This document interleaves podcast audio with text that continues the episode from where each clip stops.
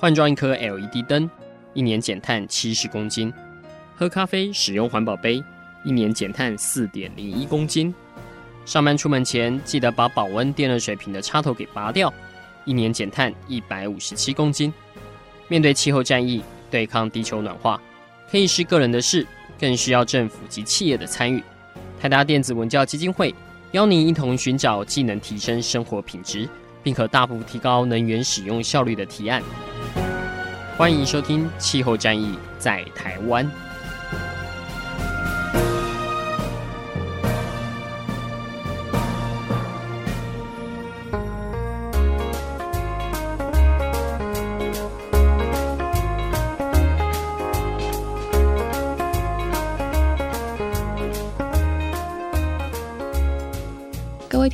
好，欢迎大家来到气候战役在台湾，我是今天的主持人台达电子文教基金会的依凤。那我其实呢，今天是来代班我们原本的主持人高宜帆，那刚好他今天呃有点事，所以由我来代班。那我们今天呢要带给大家的议题呢，其实非常特别，它我们要来谈的是呃这个畜牧业粪尿的资源化。大家一定觉得很奇怪，畜牧业的资源把它变成一个呃资源化。这个到底会是一个什么样的情况呢？我们从我们其实一般呢会想到的呢，会是说我们可能过去啊看这些农民他们在呃种植农作物的时候，他们会用这个猪粪或是这个牛粪拿来做施肥，这可能是一种呃资源化的呈现。可是其实呢，今天我们要跟大家谈的不止这样子而已。我们今天呢就很荣幸的能够邀请到呃中华医事科技大学的孙益明老师来为我们介绍这个议题。那孙老老师呢，其实是我们台达电子文教基金会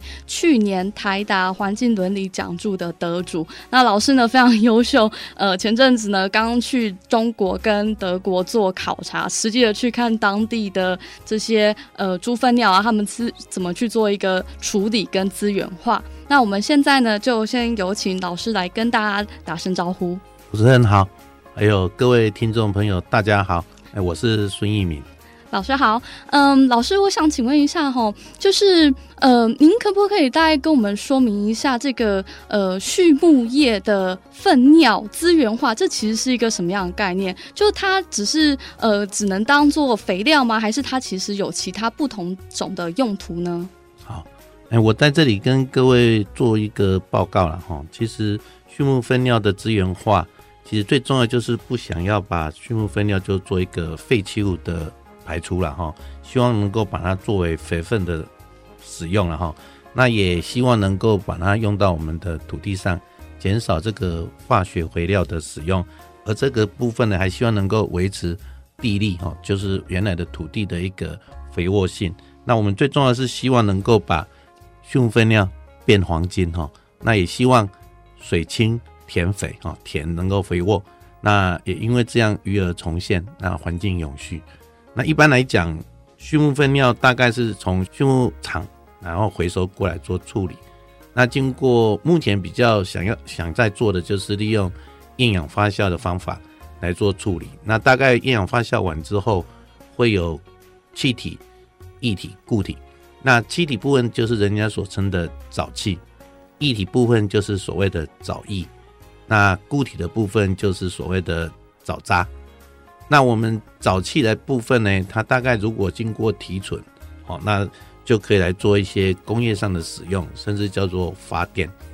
那另外也可以有一些二氧化碳的产生呢，也可以用来做这个所谓的蔬菜的一个养分。哦，那这个部分可以真的大量的一个减少碳的一个排放，那也可以形成一个所谓的碳交易。那至于沼渣的部分，沼渣的部分就是固体的部分，大概也可以用来当做一些养殖的一个肥料。那另外一种就是沼渣的利用，可以当做，比如说在养牛的时候，可以当做一个垫料，垫料。那沼液的部分用途就更多了哈，包括不管在德国、中国或我们台湾这边哈，目前都直接可以还田，就是说直接用到田里面去做。嗯浇灌是，或者是说养鱼，啊，水产养殖这边的藻液的养殖液，另外也有可能经过浓缩，就变成这个液态肥料。嗯，那另外如果加一些金属元素或者一些元素进去调配，就可以当做营养液。那这个部分，这些的运用在农业、在渔业，甚至在温室的一个栽培业上都非常有用哦。那也延伸出所谓的一些有机鱼虾、有机蔬果等等的东西哈。所以目前来讲，其实各国都希望把这个畜牧分量资源化，让它真的不是一个我们讲的是那种废弃物。而是变成是一个黄金在利用，是是哇，其实这个概念有点颠覆我们之前的想象。它其实这些呃畜牧的粪尿啊，它不只是可以拿来就是当做肥料而已，它其实还可以拿来做沼气、做发电，还有很多种不同的用途。那我觉得，其实，在从中最重要的是呃，因为其实这个畜牧业它的粪尿，它的呃。它其实是具有一定的污染性，所以当它排放到河川的时候，它其实会造对河川造成一个非常非常大污染。我相信这个孙老师，因为您之前其实是做这个呃河川污染，嗯、水污染对水污染方面，所以您一定很有感觉。那诶，想请问一下老师，您是因为这样子，所以决定要做这样子一个呃研究跟题目吗？诶，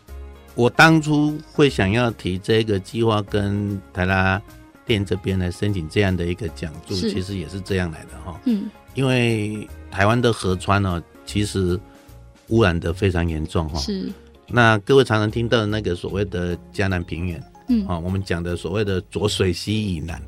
哦，那大概这些河川污染程度也都蛮严重的。那各位可能也可以去一些资料调查着知道哈，在。浊水溪以南，比如说云林、嘉义、台南、高雄、屏东，其实正好是我们这个台湾畜牧养是占最大宗的哈，大概就已经加这里加起来，再加彰化的话，就有八十几 percent，大概都是这这几个县市的哈。那在河川污染上面，我们讲的民生污染、工业污染之外，第三有一个最大，也就是畜牧的业的一个粪尿的一些排放出来的污染。嗯，那。在过往了哈，过往我们台台湾这边对于畜牧粪尿的处理是透过分离，然后再做厌氧发酵，然后就用耗氧的处理，嗯，然后就排放。可是以用电来讲的话，第一个部分的分离大概在用电大概就占十六 percent，但是在第三那个阶段厌氧是零 percent，啊，在用电，但是。耗氧的处理这个部分哈，大概就要用电，大概就要八十四 percent 多，嗯，所以各位可以发现这个地方可能就农户他大概就这个成本上考量，他就不想要再，所以才会有产生一些绕排啊、偷排啊，然后就直接污染了河川。那所以这个目前造成我们的河川污染真的非常的严重了哈。那以前刚刚讲的那种三段的污染来讲的话，大概来讲也有人去评估过，每处理一立方的污水哈，它的耗电大概是二到四每小时千瓦，嗯，那大概所需要的运运转费用也是两块钱。那另外更重要就是以前这样哈，就用三段就是分离、厌氧、耗氧哈，那处理这。机械设备也要很多啊，也机械设备很多就必须要维护操作的成本啊，因为要专门的技术人员，所以刚刚我也特别讲了，从电或者从刚刚我现在所讲的，所以才会有很多人就没办法想要去好好去做这个的利用，哦、是，嘿，那也会造成了这个很大的一个水污染啊。不过，诶、欸，我们在想的就是把这些畜牧粪尿排放到水体。其实正好也是一个资源的错置，错置就是你浪费掉了。是是。其实你想想，我们以前的祖先，或者说我们讲阿公阿妈那时代，其实我们大体上都是在外面就有自己的堆肥。嗯。那这个堆肥其实就是去做土地的呃施肥，对，或者去做土地的地力的回沃起来哈。那如果我们如果能好好利用啊，也有专家有评分析过哈，大概。如果以一头猪来讲，哈，一年它所的这个分尿来讲，大概可以相当于我们那个台肥五号，大概四十公斤一包的肥料，嗯，一头猪大概这样是一包了哈。那大概里面含氮是十六 percent。那你看，以我们台湾大概就是五百五十万头，那就是浪费了五百五十万多。哇，这是一个很大的资源在利用。啊，如果早期能够再运用的话，其实除了发电外，也可以减少二氧化碳排放。是，所以这是真的是一个需要我们去努力去把它实践的一个情形。是，没错。好，因为其实我自己本身也是台南人，然后当老师刚才讲到，就是南部的河川 流域污染多严重的时候，我真的心里还蛮有感觉的。嗯、那也许下一段我们就来谈谈，就是台湾目前在发展这些呃资源化呢，它遇到了哪些瓶颈？那各位听众，我们先休息一下，我们下一段再来听听看。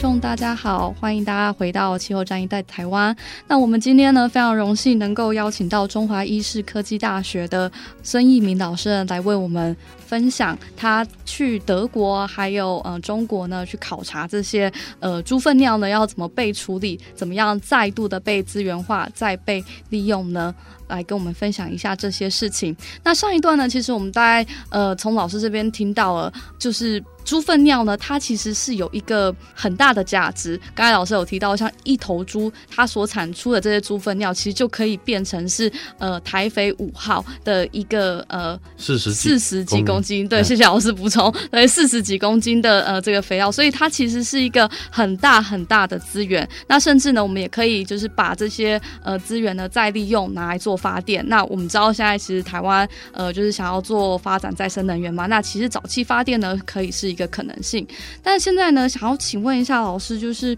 呃，台湾面临就是这样子一个呃猪粪尿资源化的议题，其实政府呢，他们在推动上呢，是采取一个什么样的策略跟什么样的立场呢？因为其实目前台湾政府其实对这个五加二里面就有一个循环经济嘛，对对对，所以他也非常重视这个，那也是希望利用政策的引导跟经济的诱因。希望能够来对这些农户来吸引他们哈，来进行这一些畜牧分料的资源化工程。嗯，那刚刚我有讲过，我们传统的三段式的时候会有一些绕牌的情形，所以一百零六年哈，其实就有一些开征畜牧业的水污染防治费的一个作为哈，那就是对他们的排放污水是有一个管制了哈。嗯，那目前来讲呢，也希望能够建构这个。友善的农业生产环境哈，所以农委会跟环保署哈也在一百零四年开始，其实就积极在推动这个畜牧粪尿水来回归农地作为肥分的使用哈。那刚刚主持人也特别提哈，其实环保署也很积极在推动这些废污水的全回收、零排放、资源化这个，所以他们目前在各地哈，包括像在嘉义、云林、屏东都有设置这个。花莲也有哈，早期绿能中心，嗯，希望能够将这个畜牧粪液能够变黄黄金哈，然后能够朝循环经济这个共同的目标去做迈进。是，那所以也为了推这个哈，也有一些特别的办法，比如说农户，如果你有意愿将藻液藻渣全量来作为农地的肥分哈，你就可以先向你们目的事业主管机关，也就是比如说。农业主管机关，比如说你是云林县，就这样农业局来做申请。那另外也要报这些县市的一个环保机关哈，来登记一些运作事项。那这个部分，它可能就比如在你本来如果有废污水排放，在环保局就会有那个废水排放的一个标准或者是一个限制。但是如果你有做这样的一个肥分的全量的一个农地施施肥使用，那这个部分可能就可以有一些。这个不需要再做这方面的一个许可的一个申请，就有一些法的一个放宽，哦，啊，让了解农户农民愿意来做这个。那当然，他申请的表件里面还是要填一些资料，比如说他这些畜牧分量会有一些硝酸盐的一些东西嘛，所以它就必须要填它的一个情况下检测的情形哦，然后它才准许它去做土地的一个直接的利用了哈，嗯。那我目前所看到的一些情形，是。啊，还有这次在德国跟大陆这边所看到的情形哈，我想以厌氧发酵这样的工程技术，我个人觉得我们台湾的化工技术，我们台湾的那个化工业，因为那是属于一个化工，每一个单元我们绝对不会输人家。嗯，也就是在 engineer 这一部分，也就工程技术技术上面嘛，我们应该都会用，是，是，而且我们的设备上也都有这样的能力来做相关的一个，比如说沼气的主槽啦，或者脱硫设备啊，嗯、什么等等的等等。嗯、但是哈、哦，可能有一些还是目前我觉得必须要就是先天上或者可能需要再去克服的哈。嗯，那我常常想要讲哦，台湾的这个工业的发展。大概其实从早期的加工业到现在这样一直过来，我们在早期大概大部分都是想说哦，以获利为优先。对，啊，对环境的这一块保护就比较不在乎。是，所以当初我们很积极的，就是为了赚外汇或者为了赚一些钱，然后我们把环保就放其次。是是是，所以造成了很多空气污染，尤其是水污染。嗯，那事后我们像现在再来做这些河川的复育、土地的复育，我们其实花了更多的时间、更更多的金钱在做这些污染的复育回来，然后再做一些环保工程。嗯，那以这个畜牧分量的一个资源化处理，我发现德国哈，其实他们其实做了很长期的规划。嗯，他们的农户当初就已经知道说啊，这些粪尿其实是有用的，是，所以他们的。畜牧业的畜牧方法，其实比如说他们的养牛的，大概他们的那个牛场上面是铺稻杆的，或者玉米杆的。那等牛大便下来之后，他们是整体的。包起来之后就直接去做进发酵。嗯，我其实之前有听说，如果说是粪，然后加上这种玉米稻杆的话，它其实效率会更好，嗯、对不对？对对对，因为不仅它自己的脂质的问题哈，那另外以水分含量来讲，哦 okay、其实比较低，那它的整个发酵的一个效率会更好。是。是那你们所看到的，我们台湾的养猪，大体上它对于它的猪舍，大概是用水冲。嗯，水洗，嗯，啊，所以它整个进到那个畜牧粪尿的那个收集草的时候，其实它的含水率是非常高的，嗯哼，啊，所以在后面的整个发酵的一个效率上就不是很好.哦，所以我我我只是要强调一点，就是说，其实德国让我看起来，其实他们在做任何的一个产业啦或者企业在上，其实从一开始的设计就把环境的因素。考虑进去了，嗯，是，好、哦，那 所以他们在这后面就做的比较顺利一点。对，那另外，如果我我还有觉得一点，就是说这两个国家，哦，土地真的都非常大，我们是属于地狭人多人，多哈、哦。那我们目前会发现是，我们虽然现在加进来参加畜牧粪料资源化处理的这些农户不多，猪啊或牛的投诉不多，但是我们现在产生的一些。藻液跟藻渣，尤其是藻渣的量就非常多了。嗯，那在那个土地面积大的一个国家，他们有办法用这些直接去做肥料，嗯，去做直接就还珠一田。对对对。可是像在我们台湾，大部分还有很多的山，其实平地不多。对。啊，这些生产出来的，或者说我们放在往后的这些藻渣藻液，其实没办法用的时候，就只好囤积。然后你必须有比较大的一个运送成本或管理成本，所以这个也是可能需要解决。也就是说，我们做出来的早渣，它的运用应用的一个多元化，可能也是后面如果有人有兴趣可以去开发的。是，尤其是就是现在务农的人越来越少，所以能够还田于地的这样子一个呃概念，其实应用真的也变得越来越少了。对，的确是这样。而且我会发现说，比如说。我们台湾的每个农民的地可能不多了哈，不大哈。是啊，你要把一个管线哈，像在大陆他们就直接拉管线了，他、嗯、直接就去整个就排到那个这个都是他的，尤其他们是央企，就是中央的土地，就说整个下去。那我们台湾就可能要跨过半，就要再送啊，再送当然就会有再送的问题跟那个味道的问题等等，多余的成本嘛。对对对。那第三个其实。这个可能就是必须要政策上这样去配合了，就是说，其实我们对我们现在的鼓励人家去把畜牧粪尿来做沼气发电，这个再把电卖回去，这个价格上，可能我们也需要再再去衡量。是哦，因为上一次我们邀请这个德国他们来的情形之下，他们提的是，其实他们补助的不是设备商或者其他的部分，他们有很大块的都补到这个所谓，如果你农户愿意做沼气发电，或者把就是畜牧粪料产生沼气来发电，他对这个把这个电买回去的价格，大概很多都补在这一块。嗯，而且我记得他们好像是好像二十年保持的这个定价。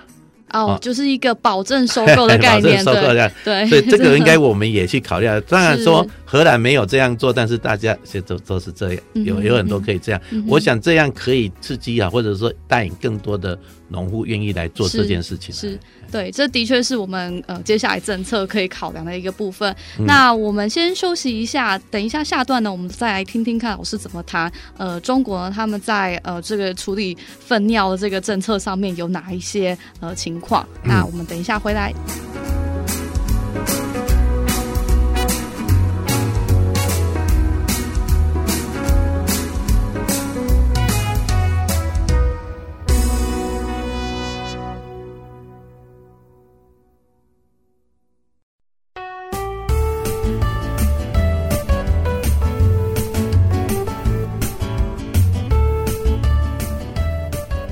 欢迎大家回到气候战役在台湾。我们今天非常高兴呢，能够邀请到中华医事科技大学的孙益民老师呢，来为我们呃讲解这个他去中国还有德国呢，特别去考察当地他们是怎么处理这些猪粪尿，怎么把它们变成一个黄金的这整个呃过程。然后呢，我们也讨论了一下政策部分。那我觉得刚才蛮新颖的是，老师其实提到一点。呃，他说，其实台湾呢，在技术上要怎么样把这些猪粪尿呢变成藻渣、藻液，然后我们把它拿来再做一个发电，还有做呃施肥的这样这整个过程的技术呢，其实都完完全全的不输给德国。可是呢，我们可能缺的呢，就是呃后端的部分，就像是如果说我今天真的做沼气发电的话，那台湾现在的可能收购电价还很低啊，那可能基本上就是对业界来说，这个呃。没有办法符合它的呃经济效益。那还有另外一个原因呢，就是说它可能必须要投入非常多的成本资源来建置这样子一个呃系统。所以呢，这些可能都会是我们接下来呃遇到的一些障碍，然后也是我们政策可以去多加思考的。那老师，我在这边比较好奇的是，嗯、像台湾会遇到一些这样子的一个瓶颈。那像中国的话，您也实际到那边去做考察，他们在推动这一块呢？政策上有没有一些诱因，或者是有没有一些呃配合呢？哎、欸，这一次，哎、欸，在台达文教基金会的一个支持之下，哈，我们有机会到中国跟德国去做参访，哈，嗯，那大体上，其实中国因为地大，所以他们对这些畜牧分鸟的一个资源化的观念起得非常早，但是你也可以发现，他们其实是跟德国 学很多哦，哎、oh, okay.，跟德国学很多。那但但是他们有自己的演化了哈。对。所以我我还是要特别先从德国再说做一个补充了哈。其实我觉得德国确实他们在刚刚我特别有特别讲哈，就是他们在做一件事情的时候，其实从一开始就有一点都把环保的因子都放进去考量。嗯哼。那另外他们在早期工厂或者在这样的一个。畜牧粪尿的这个资源化做成早期这部分哦，其实他们对工厂的环境安全卫生也都非常的注重。嗯，哦，当然早期工厂已经有它一定的一个 安全上的问题啊，所以他们的一个工厂必须都有一些 ISO 的认证，比如说九零零一、一万四，或者是 OHSAS 一八零零一等等的一个认证。嗯哼，那甚至于他们也会有定期的一个这个安全的一个检查。哦，那对他们的一个专业的技术人员，哈，比如说在机电的部分或者怎样的话，可能也都必须，比如说他，我看到一份资料，他们是说三十分钟内就一定要赶回来到现场，嗯哼，好，来把问题来做解决。那当然在法规面上，其实他们也定了很多的办法来做一个早期，就是畜牧分料这个资源化的这一块的一个管理跟一些。当然，除了刚刚讲补助之外，他们的管理面也都有了哈。那看完之后，我才觉得说，哎、欸，两个国家都各有它的特色。嗯，那我想去到中国一看，就是大，什么都是大。哈，他们养的头数也大，他们所用的土地面积也都非常的大哈。我们这次去参访了江苏的东台市的一个中粮集团的一个猪粪的沼气发电厂，嗯，猪专门处理猪的哈。那另外我们也去大丰市的一个苏港氢能公司的一个牛粪的沼气厂，也就是处理的一个厂哈。嗯、那其实这些厂的那个 capacity 就是它的那个发电量什么都非常的大。那你也可以发现他们有他们的一个特色了哈。不过按照我们所去做的一个文献探讨哈，其实中国大概在二零一五年的国家的一个沼气项目里面哈，其实他们就有一些支持这个所谓的生物天然气，也就是我们所谓的沼气的一个重点工程的一个设定哈。那在“十三五”的一个沼气发展规划里面。他们其实已经落实了他们想要的目标，然后适宜的一个模式。而这个适宜的模式，我去看了，发现才发他们有一个因地制宜，啊，农村的、城市的、大城市的，对这种生物沼气、生物天然气的应用的一个规划哈。那当然，在政策考量上，他们有一些政策的支持，让他们可以持续来进行哈。中国目前哈，我拿到的资料里面。沼气工程大概有九万九千九百多处了哈，那大型的大概有六千一百六十处，中型的有一万多处，小型的大概有八万多处了哈，所以你就可以发现有大中小，所以他们因地制宜性的，所以它有不同的这种情形了哈。那他们总共目年产大概二十一点零三亿立方米哈，那供气量也是非常的大。那他们有专案的支持哈。比如说，他会补助你做这样的一个工程，但是他们希望你的资金自己要自筹百分之三十，如果到位了之后，他就开始补助你了。那但是你要完成做完，它，它后面的尾款哈，不要说尾款，二十 percent 的一个中央补助款才会再投注进来哈。那有一些的一个经费部分，我想，哎，我这里就不细说了哈。不过确实是有一补贴。你如果只做到早期这部分。供热的部分，它的补贴大概在一千五哈，是每立方的一个体积的话，大概一千一千五人民币。但是如果你要把它提纯，变成真正的那种可以公用的一个沼气的时候，大概就可以补助到两千五百的人民币了哈。嗯哼哼。那我现在要特别再提的就是他们的因地制宜的这一块哈，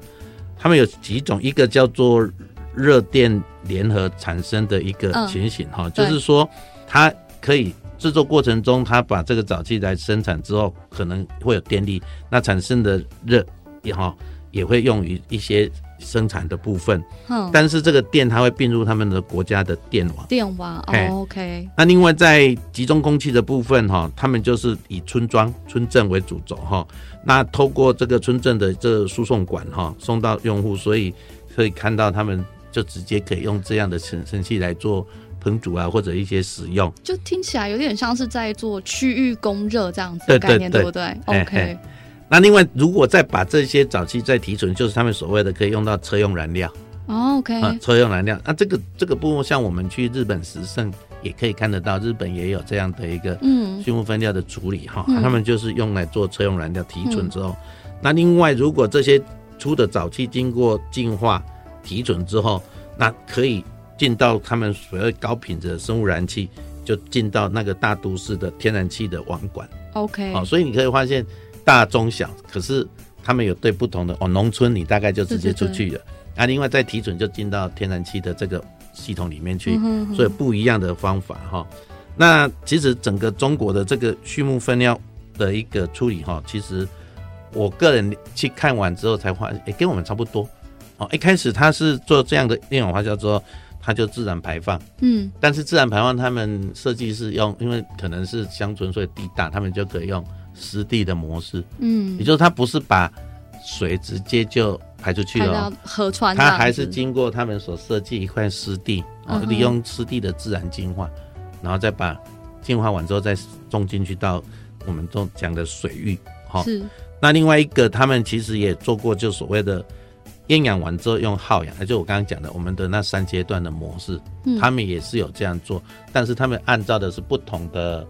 那个区域的大小再去做。嗯，那他们现在其实也一直想跟我们一样，就直接把厌氧完之后，就把这些早杂早育送到田里面去。嗯，但是这个部分就是一样，他们大概就一般都在两万头以下哈。那他们很要求，我刚刚讲冲洗的水量要很少，所以他们尽量是让它含水量少一点啊。我才发现说，其实我们的养殖的方法是可能也可以来做一个改进了哈。我想到目前来讲，我看到的大概是这个样子，可以发现他们其实对这部分从国家的整个政策上面，其实是整个有一贯的做下来。对，是。那因为他们地大，所以他们有。不一样的区域行性做不一样的运用啊，嗯，哎、嗯，大家可以看到是这样。听下来，其实中国的这个案例在某种程度上，其实台湾是可以借鉴的。对，对，然后特别是我觉得很非常让人印象深刻的是，他在这个呃资金补助上面还特别压了一个尾款在那边，然后就是你真的必须得把呃这个厂呢都实际的把它建好，这样子特别特别的呃，我觉得还蛮新颖的一个概念啦。好，那呃我们先在这边休息一下呢，下一段呢我们再来跟老师深谈，就是呃老师刚才讲这些中国啊，还有德。国案例呢，对台湾呢可以有哪些启示？那我们等一下再回来。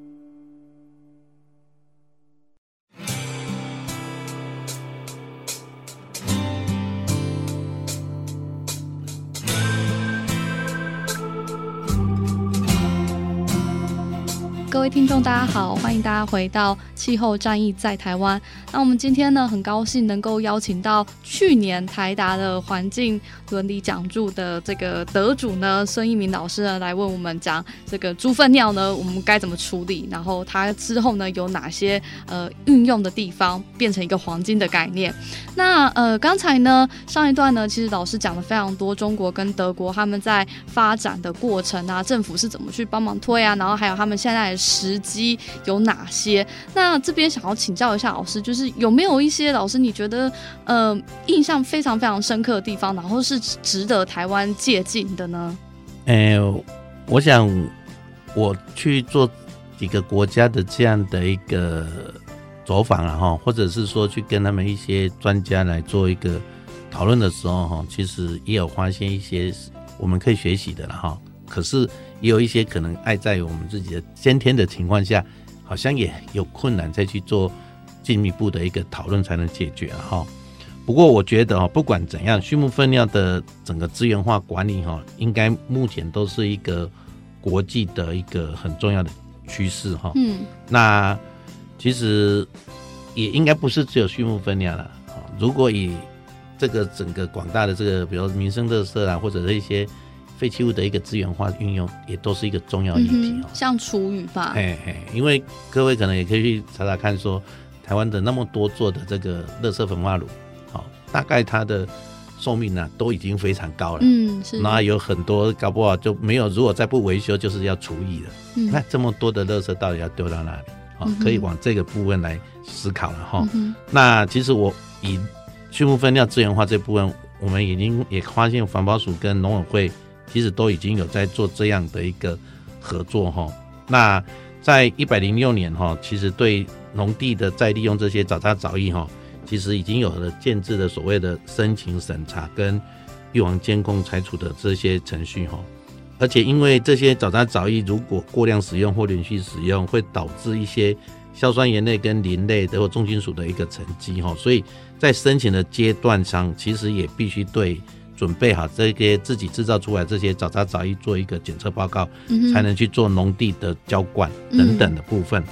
那对地下水跟土壤其实也都有在注意哈啊，所以其实我觉得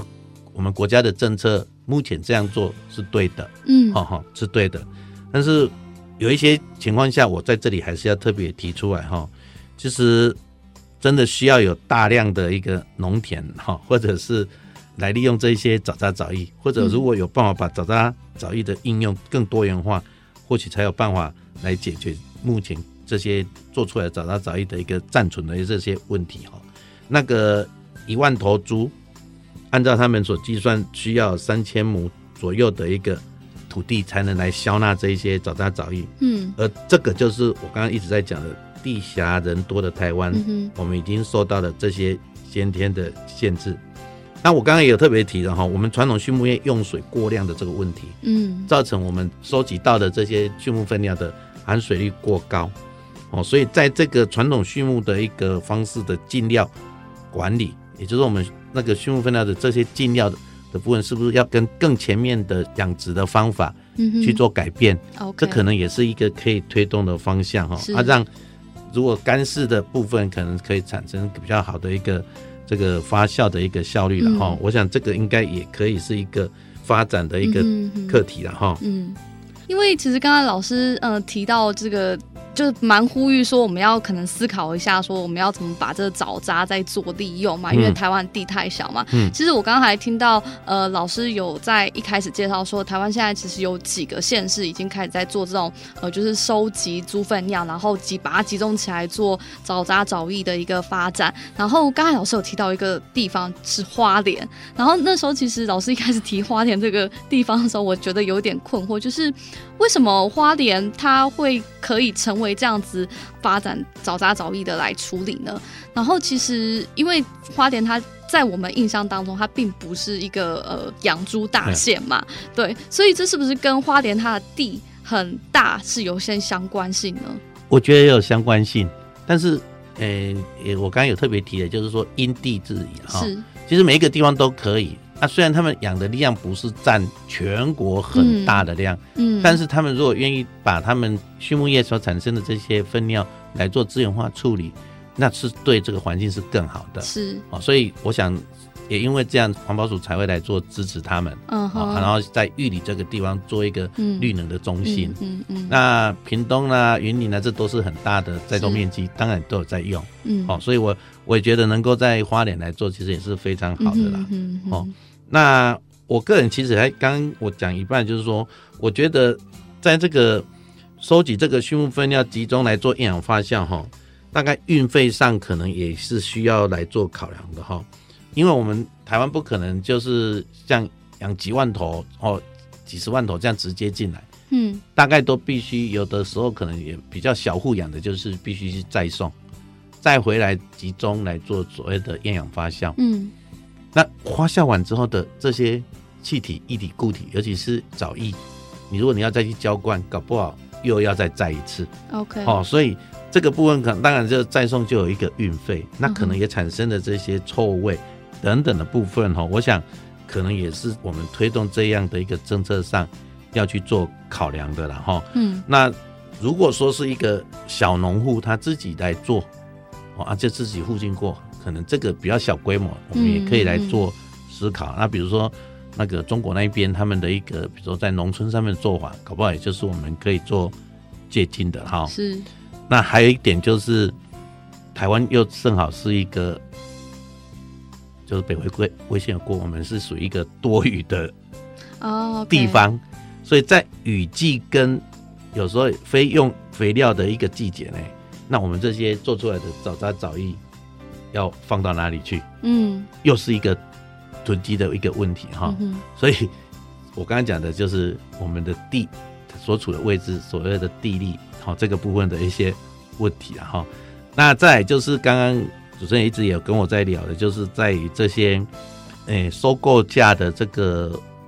问题了哈。嗯、那我觉得确实哈，目前来讲，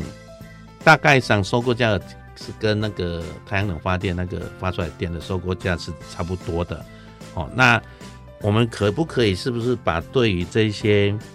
哦这个设备商的一些补助什么的，或者是额外在呢，就是来做这个对农户的一个鼓励，对于他的发电设备的补助，或者对于他所产生出来的电来做比较高的一个收购，嗯，我觉得很重要。另外就是，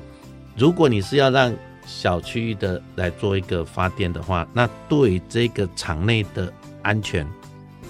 卫生环境的评估，嗯，我觉得也要帮忙协助。OK，好，那这个部分我刚刚有特别提，德国真的做的这个非常好，嗯，好，我们也比较能够相信哈，所以在国内这边对这个场内的这个安全评估，包括像爆炸、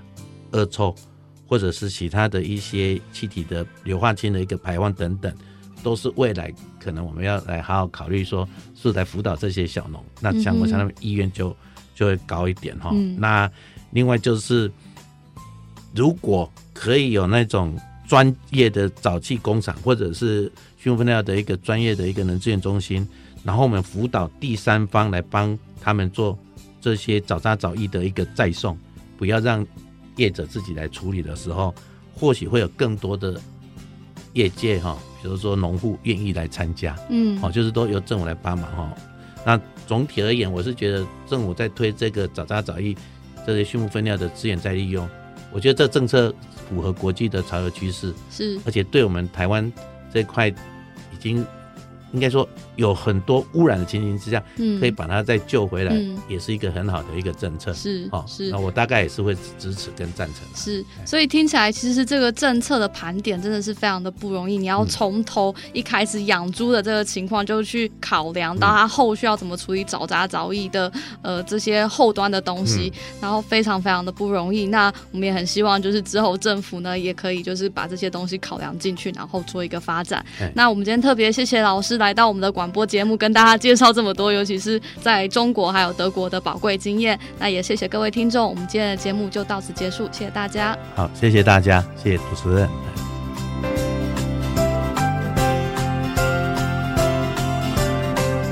以上节目由台达电子文教基金会独家赞助播出。台达电子文教基金会邀您一起环保节能爱地球。